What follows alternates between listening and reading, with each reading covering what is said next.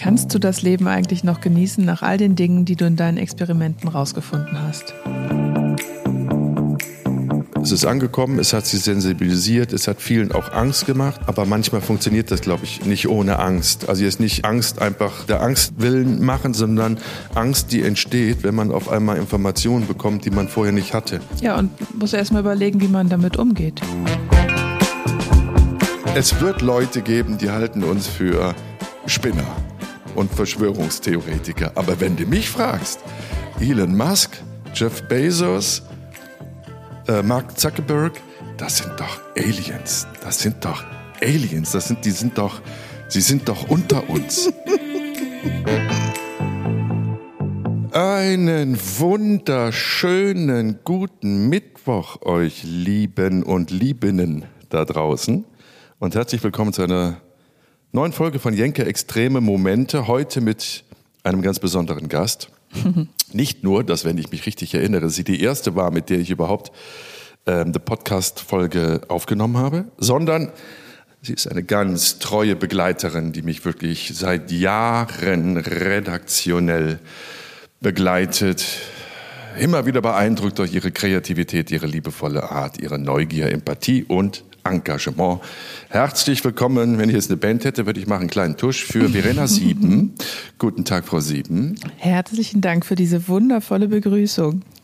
Ach, ich hätte ja noch länger, noch länger schwadronieren können, aber ich fürchte immer, dass die Leute dann sagen, so, jetzt reicht's. Nach drei Minuten dreißig habe ich den Namen immer noch nicht gehört. Ich höre jetzt mir dann doch lieber gemischtes Hack an.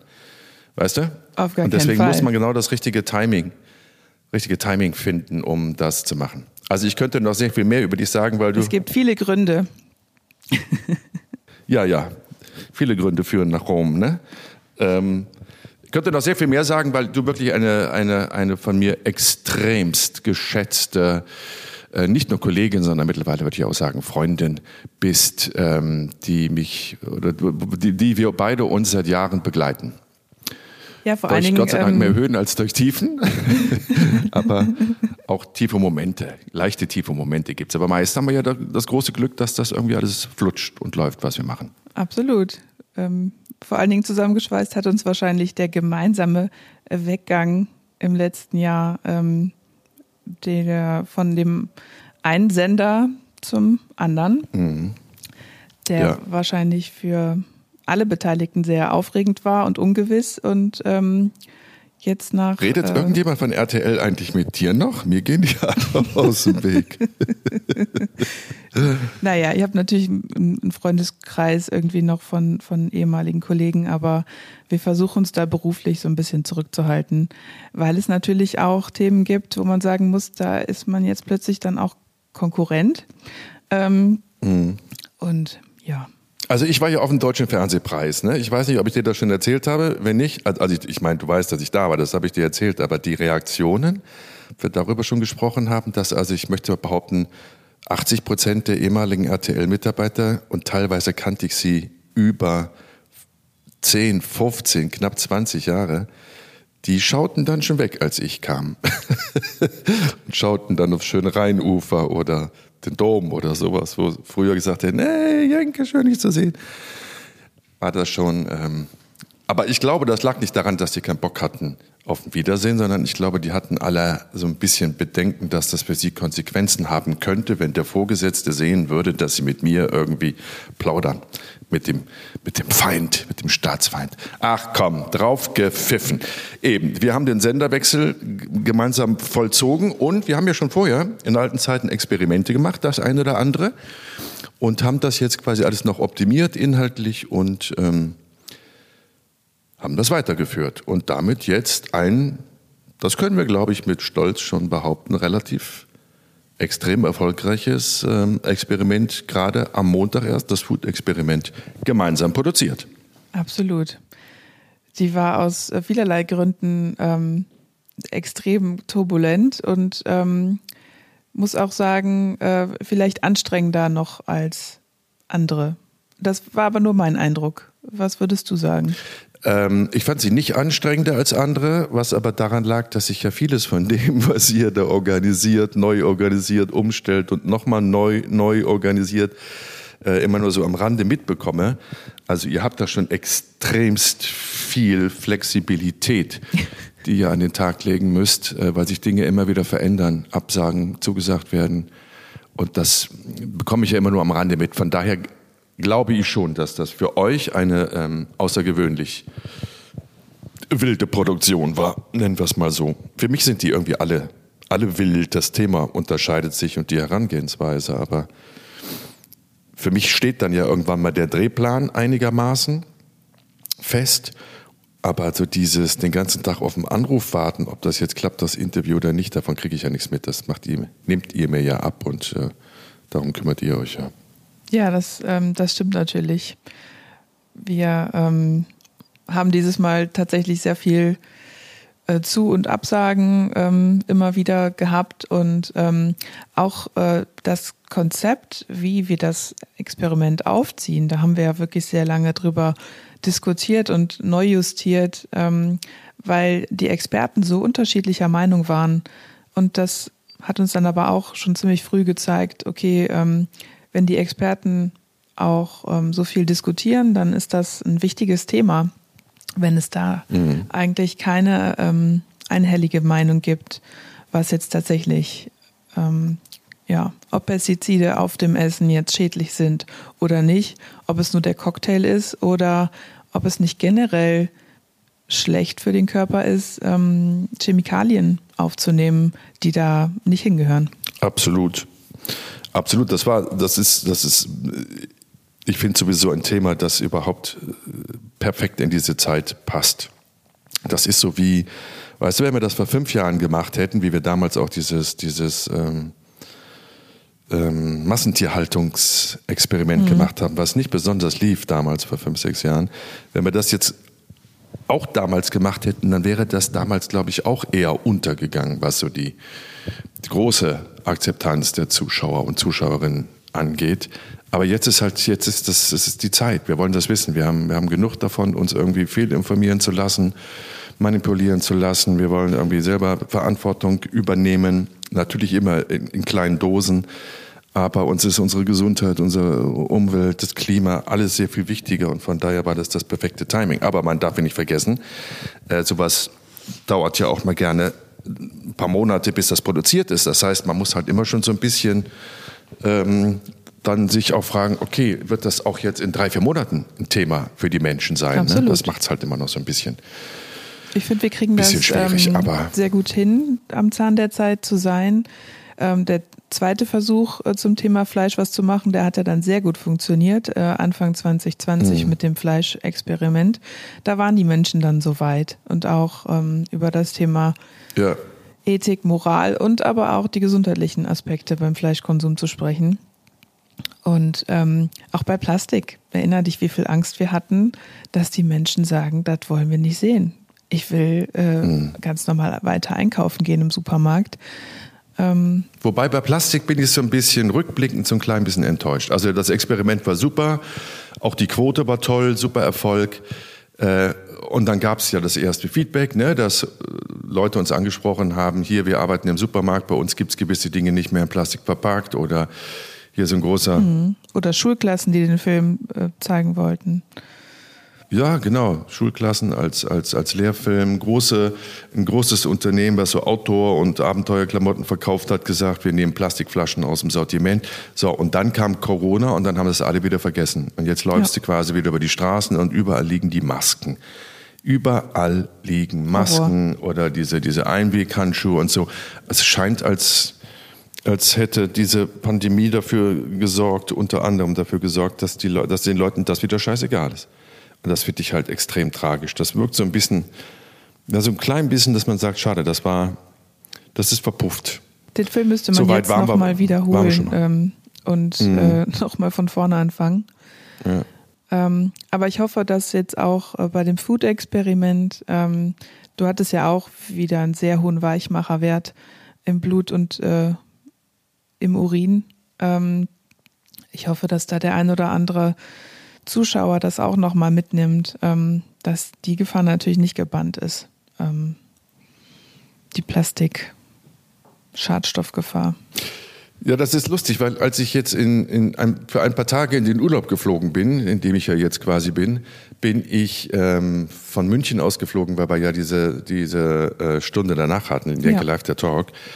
Und da war ein sehr freundlicher Mann an der Security und nachdem er dann irgendwie gecheckt hat, dass ich meine Kalaschnikow und die 20 Zentimeter feststehenden Klingen zu Hause gelassen habe, ähm, sagt er, darf ich Sie mal kurz was fragen? Dieses Experiment damals mit dem, wo man bestimmen kann, was man für Weichmacher im Blut hat. Wie, ich habe das versucht, ich habe da keinen Arzt gefunden. Und dann haben wir uns da echt so an der Seite noch ein paar Minuten unterhalten, weil äh, er einer von denen war, die gesagt haben, ich will das wissen. Ich will wissen, was ich Ach. für Weichmacher oder Pestizide oder was auch immer für Schadstoffe mhm. in meinem Körper habe und vor allem in welcher ähm, Dosierung, weißt du, in welcher Konzentration. Fand ich super. Also natürlich gibt es die. Und dann stellst du fest, dass das im großen Blutbild nicht drin ist. Ja. Nee, eben, du musst es dir jetzt sagen. Also du musst sagen, bitte gucken Sie nach Weichmachern, bitte schauen Sie nach, nach Pestiziden.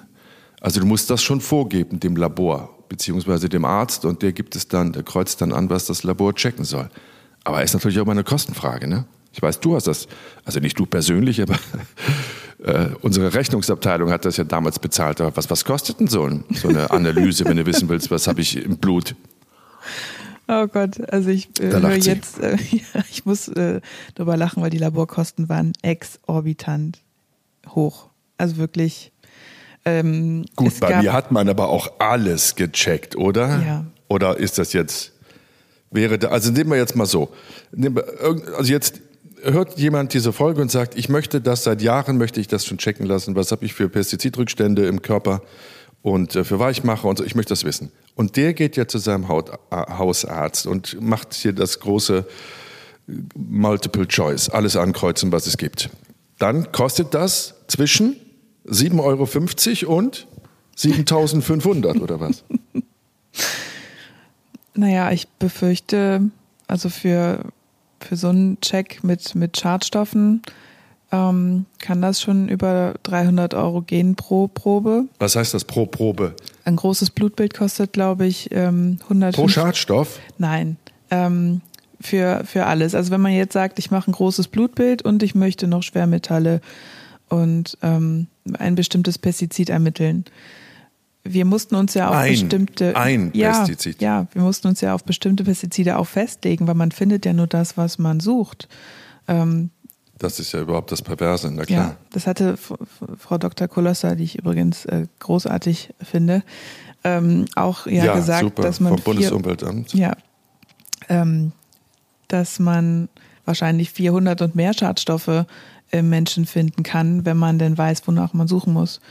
Und ähm, hm wenn man jetzt zu Hause sagt, okay, ich möchte aber mal gerne wissen, ähm, ob ich jetzt auch Glyphosat im äh, Urin habe oder ob ich, wie hoch meine Schwermetallbelastung ist, dann muss man sich tatsächlich für einzelne Werte entscheiden, ähm, da ein Wert schon manchmal 50 Euro pro Probe kosten kann. Okay, ja, aber okay. Das, äh, das wird auch nicht jeder Arzt können, ja. Nein, nein, die Ärzte ja sowieso nicht. Die Ärzte nehmen ja nur das ab und dann schicken die das ins Labor und dann muss das Labor das Richtige sein. Ja, ja. Also das Labor muss diesen Service anbieten. Ne? Aber das ist gut, das ist jetzt, das ist jetzt kein Schnapper, 50 Euro für eine Probe. Aber wenn ich sage, ich möchte wissen, ob ich Glyphosat zum Beispiel, weil ich an den Bahngleisen wohne und da ja jahrelang am meisten Glyphosat ausgesetzt wurde, äh, Rückstände davon im Körper habe, dann kann man das für um die 50 Euro machen. Sagst du ungefähr. Also ich will dich da jetzt nicht festnageln, aber so. Und je mehr du willst, herausfinden willst, welche Schadstoffe du hast, desto teurer wird das. Das ist doch eigentlich, eigentlich grotesk. Das, das wirkt doch auch schon wieder so, als hätte da überhaupt keiner Interesse daran, von den Entscheidern, dass wir wissen, was wir für Gifte im Körper haben, oder? Ja, das Problem ist natürlich auch, dass es sehr aufwendige Untersuchungen sind. Ähm, die, da hängt ja ein, ein Rattenschwanz äh, dran. Man kann ja auch nicht einfach Glyphosat im Urin finden, sondern man findet dann ein, ein Abbauprodukt, ein Stoffwechselabbauprodukt und damit muss man sich sehr gut auskennen. Mhm. Und wahrscheinlich mhm. denken halt auch viele Ärzte, dass es keine reale Gefahr ist, weil unsere Lebensmittel ähm, als die sichersten der Welt gelten. Und im Vergleich mhm. mag das auch sein.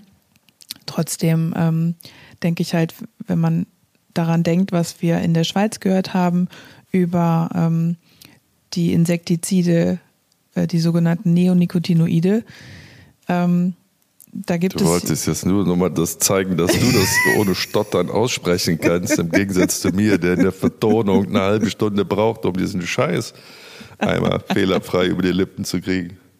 Ich bravo, hatte, ich Verena, hatte bravo. Zeit. Kannst du es nochmal sagen? Neonicotinoide. Oh, Jesus. Ruf mich an, 090. Ich bin dein Neonicotinoid. Dein kleines, schmutziges Neonicotinoid. Mittlerweile kann ich es auch, aber ich übe das auch seit Wochen. Ich wollte dich nicht unterbrechen. So, ja, in der Schweiz, Neonicotinoide, was sie mit. Nein, aber in der Vertonung war, war eigentlich nicht das dein Endgegner. Was war denn mein Endgegner? Sondern dein, äh, dein Endgegner war die Kokosmilch. Die Kokosmilch? Kokos, Ko, Kokosmilch. Bin ich, bin noch nicht in Malibu. Das weiß ich gar nicht mehr. Die Kokos, was für eine Kokosmilch? Die Kokosmilch war mein Endgegner? Ja, die Kokosmilch hat uns 15 Minuten, glaube ich, gekostet. Ähm ja, weil wir gelacht haben, aber ja, nicht, weil ich es nicht aussprechen konnte. Ja, na klar. Bei Neonicotinoide haben wir erst gelacht, als wir festgestellt haben, dass ich es nicht aussprechen kann. Und jetzt kann ich es ein Leben lang und brauche es nicht mehr. Das ist das, das ist das. Ja, hoffentlich. Das ist immer das, was mich bei meinem Gedächtnis verrückt macht. Dinge, die ich mir merken möchte, kann ich mir nicht merken. Aber Neonicotinoide behalte ich jetzt, bis ich 90 bin. Das sind noch vier Jahre. Jetzt sag doch mal, was wolltest du sagen? Ja, genau. Also das in der Schweiz, das. Ähm, ja, das in der Schweiz halt. Die armen ähm, Bienen. Die, die Hinweise darauf sich erhärten. Also es gab ja 14 Kinder, ähm, die an Leukämie erkrankt sind. Ähm, mhm. Und der ähm, Dr. Laubscher hatte damals ähm, die Möglichkeit, deren Hirnwasser, weil er sowieso Hirnwasserproben von diesen leukämieerkrankten Kindern hatte, hatte er die Möglichkeit, das äh, zu überprüfen. Und da er selbst Imker ist und seine Bienen unter den Insektiziden leiden, dachte er, dass das vielleicht ähm, äh, dass die Bienen verwirrt waren. Weil sie den Eingang in ihre Stöcke nicht mehr gefunden haben. Genau. Ähm, und der äh, Dr. Laubscher hat dann das Hirnwasser überprüft und bei allen 14 Kindern ähm, diese Insektizide im Hirnwasser gefunden. Und ähm, da sind wir uns, glaube ich, alle einig, dass sie da nicht hingehören. Ja, völlig richtig. Das wirft aber noch ganz andere Fragen auf. Ne? Also 14 an Leukämie erkrankte Kinder, bei denen stellt man fest, die haben Neonicotinoide im Hirnwasser, also ein, ein Insektengift, ein Nervengift ist das. Ähm, äh, und dann stellt sich natürlich die Frage, was war denn zuerst da, das Gift oder die Leukämie? Ne? Ja. Also das sind so Fragen, die, die dann richtig spannend werden, die sich dann aber keiner konkret oder wenige konkret ähm, trauen zu stellen. Also ich weiß nicht, inwieweit das wieder verfolgt wird, weil, guck mal, du erinnerst dich, auch gar, da gab es schon wieder Stimmen, die gesagt haben, ja, aber es sind ja nur 14. Da muss man eine groß angelegte Studie anlegen, aber das schafft man natürlich nicht. Ne? Also kriegt man denn die Kinder dann her? Ja, und da habe ich schon wieder gemerkt, mhm. es ist halt immer auch sehr viel Gegenwind. Ne? Sehr viele Leute wollen auch gar nicht, dass man gewisse Dinge weiter verfolgt und da weiter recherchiert und sich auf die Suche macht, weil halt andere Interessen dann doch im Vordergrund stehen, um es mal vorsichtig zu formulieren. Ja, weil die Konsequenzen aber auch sehr groß wären, wenn das raus, wenn das sich herausstellen würde, dass es tatsächlich so ist. Ähm, die Konsequenzen, dass die Welt, wie wir in, in der wir leben, nicht so weiter funktionieren kann. Ja, aber da, ich glaube, das so weit sind wir doch schon. Und jetzt also was die Erkenntnis angeht, ist es doch jetzt eigentlich nur noch ein Spielen auf Zeit. Also dass wirklich irgendwelche Interessensverbände, Vertreter, Lobbyisten äh, versuchen, das, das, das tote Pferd jetzt noch so lang zu reiten, wie es geht. Aber im Endeffekt ist das Pferd tot. So kann, ja. so kann es ja nicht weitergehen. In keinem Bereich unseres Lebens. In keinem Einzelnen. Und das ist so, das ist ja auch diese perfide Entwicklung, dass Pestizide äh, bei uns verboten sind seit Jahren und dann werden sie halt von deutschen Firmen nach Südamerika exportiert, drauf geschissen. Verstehst du? Das geht doch nicht. Also da, damit geht es doch schon los. Macht man da einen menschlichen Unterschied in Südamerika? Ja, die. Werden die ähm, davon nicht krank? Kriegen die da äh, keine Krankheiten? Von? Die Ausrede ist ja, wenn Boden? es in Deutschland nicht hergestellt wird, dann macht's halt, wird es halt im Ausland hergestellt.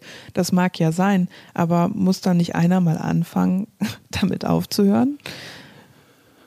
Ja, ja, sage ich ja, aber die wirtschaftlichen Interessen sind halt äh, viel zu groß und die Wirtschaft regiert die Welt. Kannst du machen, was du willst. Natürlich gibt es sehr viele vernünftige Menschen und sehr viele kritische Menschen und engagierte Menschen, aber im Endeffekt regiert Geld die Welt. Und deswegen macht man es immer so lange, bis der Widerstand in der Bevölkerung zu groß wird und dann ändert man das wieder ein bisschen ab, nimmt ein paar andere Substanzen, wo man erstmal beweisen muss, dass die giftig sind. Das ist alles ein sehr perfides Spiel. Aber so ja. tickt, so läuft's. So läuft's. Wir hatten ja leider nicht so. die Möglichkeit in diesem, ähm, oder es war ziemlich schwierig, äh, jetzt in dieser Periode, in der wir produziert haben, während der Wahl nämlich, ähm, einen politisch Verantwortlichen auszumachen, dem wir da ähm, ja zu, in die Pflicht und zur Verantwortung äh, ziehen können. Aber natürlich hätten wir da ähm, noch sehr viele Möglichkeiten gehabt, auch zu konfrontieren und ähm, eben zu fragen, warum lässt man denn Ersatzmittel ja. erst zu und nutzt und probiert die aus um dann festzustellen, dass sie schädlich sind, muss das nicht andersrum laufen, dass man nur Stoffe halt ausbringen darf, die als unbedenklich gelten? Natürlich, aber das siehst du ja schon an diesem Neonicotinoid, das wird ja einfach, das wurde ja verboten, dann gibt es eine Notfallzulassung, weißt du, also dann dauert das wieder Monate, bis, bis irgendein Antrag bearbeitet wurde, dass es verboten wurde, dass es verboten wird oder dass es zugelassen wird. Also man hat ja auch den Eindruck, da ist gar keiner interessiert daran, das relativ zügig abzuarbeiten, sondern das wird, da wird erstmal auf Zeit gespielt. Und solange das nicht entschieden ist, darf die jeweilige Substanz ja auch eingesetzt werden. Das kommt ja nochmal dazu. Also ist es natürlich im Interesse der Hersteller, der weiß, irgendwann werden die mir die Substanzzulassung hier entziehen für den ist es natürlich von großem Vorteil, wenn der Beamte sehr lange braucht, um das festzustellen, dass das ungesund ist und krank machen kann. Also da hat keiner wirklich Interesse dran, das schnell das zu beschleunigen, das, das Entscheidungszulassungsverfahren oder Ablehnungsverfahren, weißt du? Ja. Aber auf der anderen Seite, wo sie doch alle nur an das wirtschaftliche Denken denken, ne, an das wirtschaftliche Denken denken, frage ich mich, warum denken Sie nicht an die Biene? Also wir haben ein großes Bienensterben. Jetzt kann man natürlich sagen, ja gut, okay, das wird jetzt nicht ausschließlich durch Pestizide verursacht sein, aber es, der Verdacht ist ja schon mehr als erhärtet, dass ja. es eine große Korrelation auf jeden Fall gibt. So, und jetzt, Stichwort wirtschaftliches Denken, denken. Ähm, das Geschäft mit, mit den Bienen und dem Honig und was die Bienen sonst noch alle herstellen, Wachs und keine Ahnung was alles, das ähm, beläuft sich im Jahr auf rund 5 Milliarden Euro Umsatz. Also das Geschäft mit der Biene schafft einen Umsatz von 5 Milliarden Euro pro Jahr in Deutschland. Und hatten wir das jetzt auch, ähm, ich weiß gar nicht mehr, wer das erzählt hatte, aber es gibt in, äh, in China ist das ja auch schon so schlimm äh, mit dem Bienensterben, dass die auf den Feldern bis zu 500 Arbeiter äh, gleichzeitig einsetzen, die äh, die Blüten bestäuben, weil die keine Bienen mehr haben, die es machen. Statt der Bienen? Ja. Ach. Die das von Hand machen müssen. Also ich möchte Wahnsinn. in so ja, einer Welt nicht leben. Nee. Nein, aber ähm, ich glaube, dass das irgendwann kommt. Hast du, hast du dieses Video gesehen von, von hier äh, Zuckerberg? Dieses Meta, Meta, Meta Vision und Meta Future und was er da alles jetzt baut mit seinem Facebook-Konzern, der jetzt in Zukunft Meta heißt. Hast du das gesehen, das Video von ihm? Also, dass sie, ähm, nee, das Video von ihm habe ich nicht gesehen.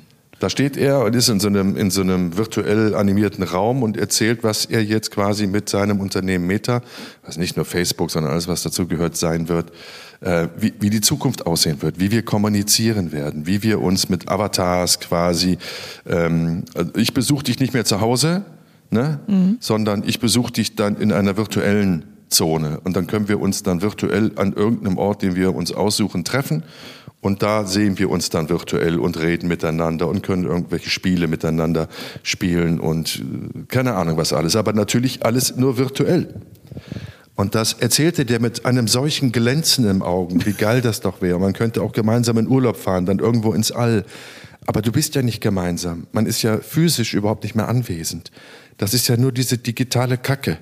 Das sind ja nur irgendwelche Avatars. Das klingt nach einer Folge ähm, von Black Mirror. Ja, ja, ich glaube ja auch mittlerweile, das ist ein Alien. Ich glaube, Zuckerberg ist ein Alien. Ich glaube, der ist nicht, guck dir den mal an, der ist nicht von dieser Welt. Der, dem, der hat immer irgendwelche Stimmen im Kopf, die ihm sagen, so jetzt guck mal ein bisschen menschlich, versuch mal menschlich zu sein, aber in Wirklichkeit ist das der... Den Gedanken habe ich eher bei ja Elon Musk. Ich ja, auch. ist auch ein Alien. Ist auch, ich habe da die Tage mit meinem Sohn drüber geredet, habe ich auch gesagt, also es wird Leute geben, die halten uns für Spinner und Verschwörungstheoretiker. Aber wenn du mich fragst, Elon Musk, Jeff Bezos, äh, Mark Zuckerberg, das sind doch Aliens. Das sind doch Aliens. Das sind, die sind doch, sie sind doch unter uns. Die sind doch so Ja, also jeder weiß ja mittlerweile, dass Angela Merkel ein Reptiloid ist. Ähm, warum? Ja, gut, das ist nichts Neues. Ja. Aber jetzt reden wir von den, da gibt es ja auch die ersten Beweise. Aber jetzt reden wir von den drei, drei Männern, von denen es noch keine Beweise gibt, dass sie Aliens sind. Und das meine ich, das natürlich macht einem das Angst, aber genauso wird das kommen. Da, da, da, da kriegst du jetzt hier äh, Pippe der Augen, weil irgendwelche Chinesen die, die, die, Blüten jetzt per Hand bestäuben. Warte mal ab, das wird noch schlimmer. Okay, ähm, aber lass uns doch ähm, mal wieder zurückkehren zu dem ähm, Schadstoffexperiment, weil unser großer Wunsch war ja, dass es möglichst viele Menschen sich anschauen und eben dann am nächsten Tag vielleicht die erste andere Entscheidung im Supermarkt treffen.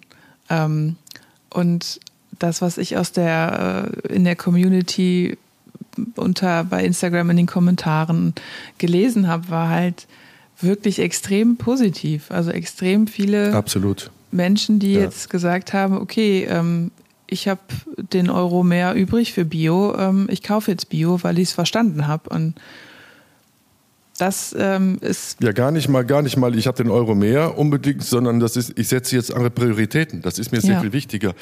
Ich, ich habe es nicht gewusst in dieser Brutalität, wie ihr das in der Dokumentation da quasi ähm, erzählt habt. Ich habe, also das, das meiste haben die Leute ja zumindest geahnt, aber so, so konkret gewusst haben es wohl dann viele doch auch nicht. Und dass sie dann wirklich geschrieben haben, ja, also ich habe zwar keine Kohle, aber dann setze ich sie doch lieber für das ein, was mich gesund macht oder gesund hält, als ähm, da jetzt beim Essen aufs Geld zu sparen. Das habe ich auch. Also ein irrsinniges Feedback bekommen auf unterschiedlichen Seiten, ob bei Instagram oder dass mir Leute privat geschrieben haben, die mich kennen, mit denen ich aber lange nichts mehr gehört hatte oder so. Also bis hin zu meiner Mutter. Also meine Mutter Anfang 80-jähriges Mädchen, die sagt, äh, für mich nur noch Bio. Ach, wie schön. Das ist wirklich so. Das hat ganz, ganz, ganz, ganz, ganz viele Leute beschäftigt. Natürlich, weil es ja auch wieder ans Eingemachte geht. Also das ist ja unsere, es betrifft ja unsere Gesundheit und zwar die von jedem Einzelnen. Ne? Und Krankheiten. Äh, ja, wenn man überlegt, äh, mit Parkinson, dass äh, Parkinson in Frankreich als ja. Berufskrankheit unter Landwirten anerkannt ist. Ähm, das ist ja ein Eingeständnis dessen, was wir vermuten. Ja, das, ja, eben. Das ist mir ja leider Gottes, wir haben es wir haben's thematisiert bei uns, das ist mir leider Gottes aber auch so ein bisschen zu kurz gewesen, weil ich fürchte, das ist bei den Leuten gar nicht hängen geblieben. Das ist genau wie du sagst, das ist als Berufskrankheit anerkannt dass Landwirte und, und, und Weinbauern in Frankreich an Parkinson erkranken. Das heißt, da zahlt automatisch die Berufsgenossenschaft oder die Krankenkasse zahlt dann automatisch. Überleg dir das mal, wie normal das geworden zu sein scheint, dass die da an Parkinson erkranken. Und in der Stunde danach, jetzt ähm, direkt im Anschluss vom Experiment bei ProSieben am Montag, saß ja in unserer Runde der Dr. Riedel, der Ernährungsmediziner aus Hamburg, mit dem wir beide auch schon mal fürs Fleischexperiment gedreht haben. Ja. Und der sagte zu mir, Parkinson ist ja nur ein Problem und schon ein verdammt großes Problem als Berufserkrankung. Er sagte aber, bei vielen dieser Landwirte und, und Weinbauern in Frankreich kommt Leberkrebs dazu. Oh und Gott. nicht nur dort, auch in Deutschland. Also diese, na klar, aber die Leber entgiftet ja versucht zu entgiften und da lagert sich der ganze Scheiß ja erstmal ab in der Leber. Mhm. Und irgendwann ist die überfordert und dann entsteht halt nicht nur Parkinson, sondern Leberkrebs. Also da gibt es signifikant steigende Leberkrebszahlen in dieser Berufsgruppe, sagt Dr. Riedel aus Hamburg. Interessanterweise saß ich im äh, Schnitt und habe genau das Item ähm, geschnitten zu dem Parkinson-Thema und ähm, äh, da saß ein Kollege ähm, mit drin, den ich jetzt nicht nennen möchte, aber der äh, sagte dann so, weißt du, dass ich gerade darüber nachdenke, dass mein Opa an Parkinson gestorben ist und der Landwirt ist. Ähm, mhm. Und viele Dinge, die uns nicht bewusst sind, ähm, Pestizide, Herbizide, Fungizide, die schädigen das Nervensystem von Lebewesen, ähm, also von Insekten oder von, von Pilzen. Ähm, aber natürlich kann das dann auch unser Nervensystem schädigen. Ähm, also liegt für mich auf der Hand. Das kann es, das kann es nicht nur, das tut es. Und du hast es jetzt sehr vorsichtig formuliert, schädigen das Nervensystem. Ein Insektizid tötet Insekten. Also ein, ein Unkrautvernichtungsmittel tötet alles, was grün ist, alles, was wächst. Da ist nichts mehr, da ist nur noch Sand und Lehm. Und ein Herbizid tötet Pilze. Das heißt, diese Pestizide vernichten, die schädigen nicht nur, die vernichten. Und wer da wirklich glaubt, das hätte überhaupt keine Auswirkungen auf den menschlichen Organismus, der damit in Kontakt kommt, den beneide ich nicht um seine Naivität. Natürlich ist das alles ein großes Ganzes, in dem wir leben und alles hängt, alles ist miteinander verbunden, steht in Verbindung miteinander. Und zu glauben, dass wir die Unverwundbaren sind, die den ganzen Giften da ausgesetzt sind, aber irgendwie davon keine, keine Nachteile haben werden, das, das kann doch keiner wirklich, der einigermaßen bei Verstand ist, glauben. Und es gibt so viele Krankheiten, von denen wir gar nicht wissen, wie sind sie entstanden, wo kommen sie her. Ne? Also da, da sollte man vielleicht mal sich ein paar Fragen stellen, ob das dann doch in Verbindung stehen könnte, die Art und Weise, wie wir leben, wie wir uns ernähren wie belastet unsere Umgebung ist, unsere Lebensmittel sind, Luft, Wasser, keine Ahnung was alles. Und ich glaube, dann findet man auch ganz viele direkte Zugänge zu irgendwelchen Krankheiten, die bis jetzt noch nebulös sind, was ihren Ursprung angeht. Ja, umso mehr würde ich mir wünschen, dass ähm, das bei den Zuschauern auch wirklich angekommen ist oder bei vielen Zuschauern angekommen ist, ähm, weil das dann ja auch ja, die größte Belohnung ist, finde ich, für die ganze Arbeit. Und das ist, also da möchte ich jetzt für die Zuschauer einfach mal mitsprechen, das ist angekommen. Wir hatten so eine gewaltige Quote, mit der keiner gerechnet hat. Wir haben ein gewaltiges Feedback bei Instagram, bei Facebook, bei Twitter gehabt.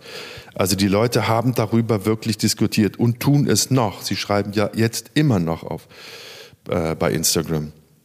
Äh, das ist angekommen bei den Menschen. Es ist angekommen, es hat sie sensibilisiert, es hat vielen auch Angst gemacht.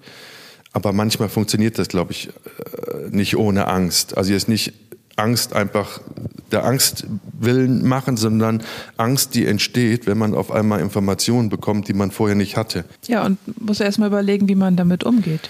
Und diese Angst hilft einem dann, Dinge wirklich auch zu verändern. Ja, na klar.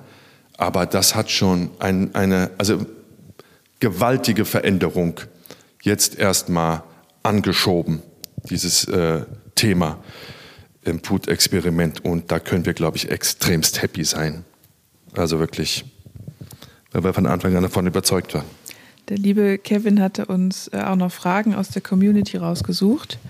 Ähm, oh, hast du die? Ich habe die vorliegen. Ähm, zum Beispiel okay. von Claudi Juncker. Die ähm, liebe Claudi fragte, ist Bio aus dem Discounter weniger gut als aus dem Bioladen? Das ähm, würde ich nach kann man so pauschal nicht sagen, beantworten, ne? Kann man pauschal nicht beantworten. Ähm, was wir jetzt im Film auch nicht mehr untergekriegt haben, ist ähm, das Thema mit den, mit den Verwehungen. Also dass natürlich auch Biofelder äh, kontaminiert werden können, wenn nebenan ähm, nicht vernünftig gespritzt wird, also bei zu hohen Windgeschwindigkeiten oder äh, Abstände nicht eingehalten werden. Ähm, aber das kann man aber trotzdem pauschal beantworten, weil das ist ja immer so ein Argument von Biogegnern oder Leuten, die das alles so ein bisschen Bio ein bisschen kritischer betrachten. Natürlich kann es in, in Bioprodukten äh, Rückstände von Schadstoffen geben, aber diese Rückstände sind minimal im Vergleich zu dem, was konventionell angebaute Ware von vornherein drauf bekommt. Also, es wird keine zu 100% rückstandsfreie Ware geben, weil irgendwas fliegt immer durch die Luft. Aber natürlich ist es tausendmal besser, als das Produkt zu nehmen, was von ganz bewusst belastet wurde. Ist doch ganz logisch. So. Und das gibt es unterschiedliche Bioqualität beim, beim Discounter oder ist Discounter automatisch nicht ganz so bio wie im Bioladen? Nee. Nee, man muss schon so ein bisschen schauen, was die Siegel angeht. Ne? Da gibt's ja jetzt eh nur eine Handvoll oder sowas. Die, die guckt man sich einfach nochmal an und dann geht man in, in, in Discounter und dann schaut man, was für Siegel da auf den Sachen kleben. Aber natürlich ist der Discounter immer günstiger, weil er in ganz anderen Mengen einkauft als der Bioladen. Deswegen ist er günstiger, heißt aber nicht automatisch, dass die Bioqualität schlechter ist. Wir hatten auch Kontakt äh, zu einigen Discountern ähm, zu Recherchezwecken und da hatte uns ähm, zum Beispiel Aldi und Lidl ähm, noch Zahlen gegeben, dass sie bei den konventionell hergestellten Lebensmitteln auch auf niedrigere Grenzwerte setzen als ähm, vom ähm, Bund angegeben. Und äh, das ja. wusste ich zum Beispiel auch nicht. Ich würde trotzdem zu Bio greifen, weil niedriger ähm, heißt ja nicht äh, unbedingt, dass das dann ähm, weg ist. Ähm, aber das fand ich zum Beispiel auch krass, dass sie da halt ähm, höhere Standards teilweise setzen, obwohl sie weniger kosten. Ja, das, das ist ja das, was auch jetzt Dr. Riedel, ne, der Ernährungsmediziner aus Hamburg, sagte in der Talksendung, die wir danach hatten. Die Grenzwerte werden ja jetzt alle runtergesetzt. Davon kriegen wir nur kaum was mit. Also wir Journalisten, die dann noch recherchieren, wir erfahren es. Aber so der normale Verbraucher, der bekommt das ja gar nicht mit. Aber er sagt, Dr. Riedel, in letzter Zeit sind so viele Grenzwerte wirklich wesentlich nach unten gesetzt worden, dass man doch jetzt weiß, okay, es ist doch gefährlich und es ist viel gefährlicher, als die Behörden uns vorher glauben machen wollten mit mhm. ihren Grenzwerten. Jetzt setzen sie die klammheimlich alle mal runter. Ja, weißt weil die du? Grenzwerte ja gar nicht äh, ermittelt werden durch äh, die erwiesene Schädlichkeit, sondern ein Grenzwert ist am Ende das, was durchschnittlich auf einem Produkt gemessen wurde. Das hat aber gar, genau. keine, gar keinen Zusammenhang mit einer Gefährdung für die Gesundheit. Eben, das, das kommt ja noch dazu, weil das kann man ja nicht testen. Man kann ja nicht jemanden nehmen und sagen, so jetzt ihr isst mal Pestizide und dann untersuchen wir mal, wie dich das krank macht. Das ist ja das große Problem, dass man einen Jenke braucht, der sich dann mit so einem Scheiß vollballern lässt, kontrolliert, um da was zu sehen. Ansonsten wird das ja kein Mediziner aus äh, ethischen Gründen, aus nicht zu vertretenen oder aus Gründen, die gegen die Ethik äh, sprechen, äh, wird das ja kein Mensch machen. Ja. Deswegen wird man es auch nie rauskriegen. Und es wird immer nur heißen, steht im Verdacht, Krebs auszulösen, steht im Verdacht, Parkinson auszulösen. Mhm. Steht im Verdacht. Das ist das große. Aber ist, weiter zu deinen Fragen. Uns, Was ja. haben wir noch? Ähm, wir haben noch eine Frage von, äh, der heißt P10, irgendein Nickname. Ähm, die Frage lautet: Wie oft passiert bei so einem Dreh eigentlich etwas, was man vorher überhaupt nicht absehen konnte? Eigentlich immer. Eigentlich immer, weil wir weil der Dreh ist ja eine Reise. Wir recherchieren das Thema und dann geht's los. Aber wir machen das ergebnisorientiert. Wir sagen nicht, wir wollen jetzt, dass das Ergebnis rauskommt, was wir uns überlegt haben am Anfang der Dreharbeiten, sondern wir sind von der Dringlichkeit und der Relevanz eines Themas überzeugt und dann begeben wir uns auf die Reise. Und dann gibt es immer wieder Dinge, die uns komplett umhauen. Das war jetzt hier die Banane. Ne? Also wie belastet ist die Bananenschale? Oder äh, Parkinson als Berufskrankheit in Frankreich anerkannt. Oder Kinder, 150 äh, Schulen in Frankreich im Weinanbaugebiet äh, von um Bordeaux herum, 150 Schulen im Weinanbaugebiet sind immer diesen Pestizidnebeln ausgesetzt, wenn die äh, Weinbauern ihre Felder besprühen, weil die Schulen halt zwischen den Feldern, den, den Weinbergen sind. Sowas, das ist echt immer etwas, was mich persönlich umhaut. Plus so eine Frau Dr. Kolosser, die da steht und sagt, ja, ja, Sie haben 400 Schadstoffe im, im Körper. da gebe ich auch immer erst ja. leicht. Also das Interview von Frau Dr. Kolosser ähm, das wir geführt haben, das würde ich am liebsten uncut nochmal irgendwo hochladen, weil das einfach, egal was diese Frau gesagt hat, ich, ich habe die Augen ja. aufgerissen, habe gedacht, die ist vom Bund, ja. Bundesumweltamt und ähm, ja.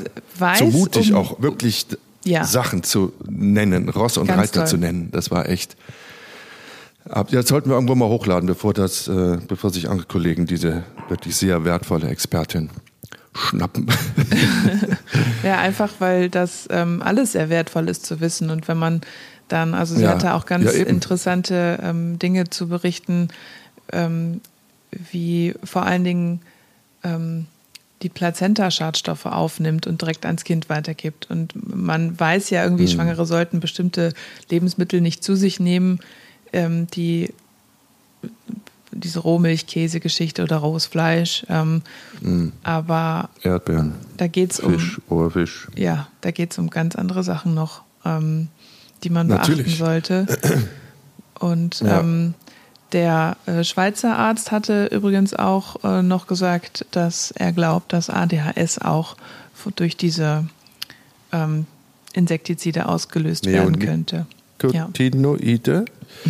Ja. natürlich. Wie gesagt, ist ja Nervengift. Ist ja, ja Nervengift, dieses Neonicotinoid. Und äh, je nach Konzentration löst, löst es Nervenschäden aus.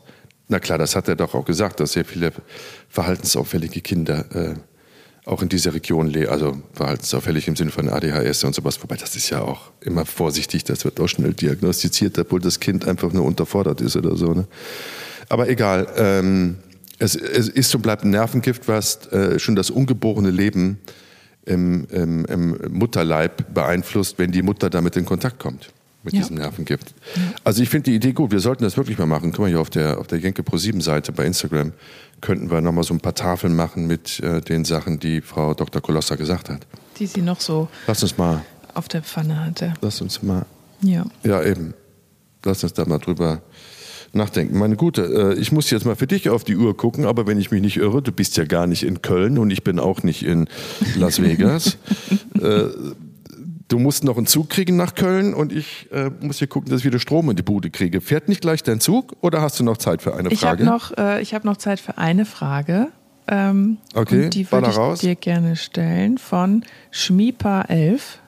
Schmiepa11 ja. fragt, Kannst du das Leben eigentlich noch genießen nach all den Dingen, die du in deinen Experimenten rausgefunden hast? Ja, kann ich, weil ich ja weiß, was ich vermeiden muss und wovon ich die Finger lasse.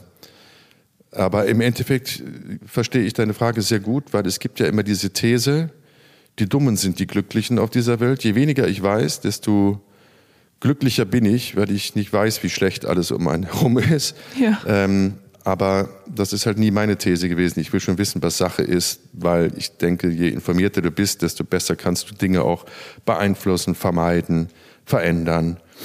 Ähm, und von daher doch. Für mich war das alles immer eine sehr große Bereicherung, die mir sehr viel gebracht hat, aber auch verbunden immer mit einer Enttäuschung, wie der Mensch im Allgemeinen so tickt, wie welche Interessen über andere Interessen gestellt werden ne, in unserer Gesellschaft. Sowas finde ich dann schon immer wieder sehr enttäuschend. Aber trotzdem, da ich es weiß, kann ich ja Einfluss darauf nehmen. Absolut. Wie würdest du die Frage beantworten, Verena? Also die Experimente, also ich bin seit 2018 äh, in der Experimentredaktion tätig, in unterschiedlichen Funktionen.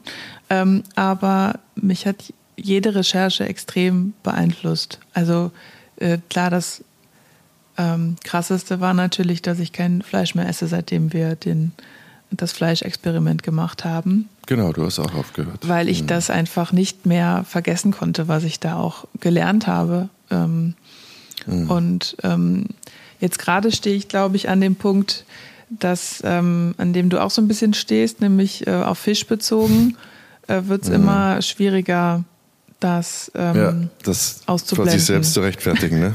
Ja. Mhm. Ja, ja, geht mir auch so. All das, was man weiß über Fischkonsum, ja. Aber ich freue mich darüber, weil am Ende ähm, tue ich ja was auch für mich, für meine Gesundheit und für ein ähm, gesundes, langes Leben im besten Fall ähm, auf Holz geklopft. Und ähm, deswegen würde ich nicht sagen, also ich genieße mein Leben trotzdem, weil man muss sich ja nicht geißeln, man muss nicht auf alles verzichten. Man kann ja mit kleinen Dingen anfangen. Ja, ja, na klar. Und das ist nur dieses, es ist auch nicht nur dieses, ich tue mir was Gutes, dieses Ich, ich, ich, ich, ich, sondern wie gesagt, wir leben im großen Ganzen. Alles, alles äh, hat eine Verbindung zueinander. Also wir Menschen untereinander, Menschen und Umwelt, Tiere, Umwelt, Menschen. Das ist ein, ein großes Ganzes. Absolut. Und ähm, in, in Zeiten oder in, in, in einer Welt in, oder in einer Region, in der wir leben, du und ich und die Leute, die uns jetzt hören, ähm, da muss man kein Fleisch mehr essen und da muss man wahrscheinlich auch kein Fisch mehr essen. Gibt es genügend andere Dinge, die wir essen können. Wir reden jetzt nicht von irgendwelchen Schwellenländern oder, oder, oder, oder Ländern, in denen Menschen wirklich allergrößte Not haben, überhaupt irgendetwas zu essen. Dass die natürlich nicht sagen, oh, ich esse keine Ziege, ich esse jetzt nur Brokkoli, ist völlig verständlich. Ne? Aber ja. in, in unseren gesättigten Zivilgesellschaften ähm, muss man das. Gibt es eigentlich keine Argumente mehr dafür, äh, Fleisch zu essen, außer dass man sagt, ja, es schmeckt. Aber das ist ja. dann irgendwann hat es mir als Argument und dir als Argument nicht mehr gereicht. Aber wie gesagt, das muss jeder für sich selber entscheiden. Und ich glaube aber, wie gesagt, die Zeit ist jetzt gerade so gut, dass alle äh, darüber anders nachdenken und vermehrt nachdenken und so kleine Veränderungen, und es geht immer nur über kleine Veränderungen, vollziehen, um das ganze, große Ganze zu verändern. Ja. Und wenn ja. die kleinen Veränderungen Amen. im Mainstream ankommen, Amen. genau. Amen. Amen. Amen. Und wenn ich jetzt hier nämlich aus dem Fensterchen gucke, dann sehe ich eins, zwei, drei, vier, fünf, sechs, sieben Schafe, die auf der Wiese liegen und dazwischen ein kleines Lamm. Und dieses Lamm ist höchstens eine Woche alt. Und dann denke ich mir auch immer wieder, wie konnte ich sowas jemals essen? Wirklich. Wie, wie, also wie ging das? Ja, weil ich das einfach ausgeblendet und verdrängt habe und nicht drüber nachgedacht habe. Jetzt füttere ich mit, mit, mit Brot und Feldsalat und sowas. Ach Gott. So ist der Wandel. Je mehr man weiß, desto mehr verändert man, wenn man denn möchte. Ähm, das kann ich mir lebhaft vorstellen. Jenke ist ein großer Tierfreund. Ah, meine Liebe, dann äh, lauf jetzt mal schnell zu deinem, deinem ICE Theodor Sturm oder wie heißt der heute nach Köln? Genau, also der ist ähm, genau so ähnlich. Ähm, ICE Maredo Grill. Ich fahre mit dem Zug, Maredo denn ich möchte das Klima schonen. Ähm, und ja. wahrscheinlich renne ich da gleich hin und dann ist er verspätet. Ähm, ja, Eben, liebe deswegen mache ich ja jetzt schon, läute ich ja schon die letzte Runde ein, damit du nicht rennen musst und dich da irgendwelchen Gefahren aussetzt. Vielen lieben Dank äh, für das nette Gespräch mit dir. Wir sehen uns dann ja irgendwie nächste Woche wieder in Köln. Ich schätze auch und vielen Dank für die ja, Einladung. Ja, bleib schön gesund, komm gut nach Hause. Oh, sehr gerne, das werden wir irgendwann wiederholen.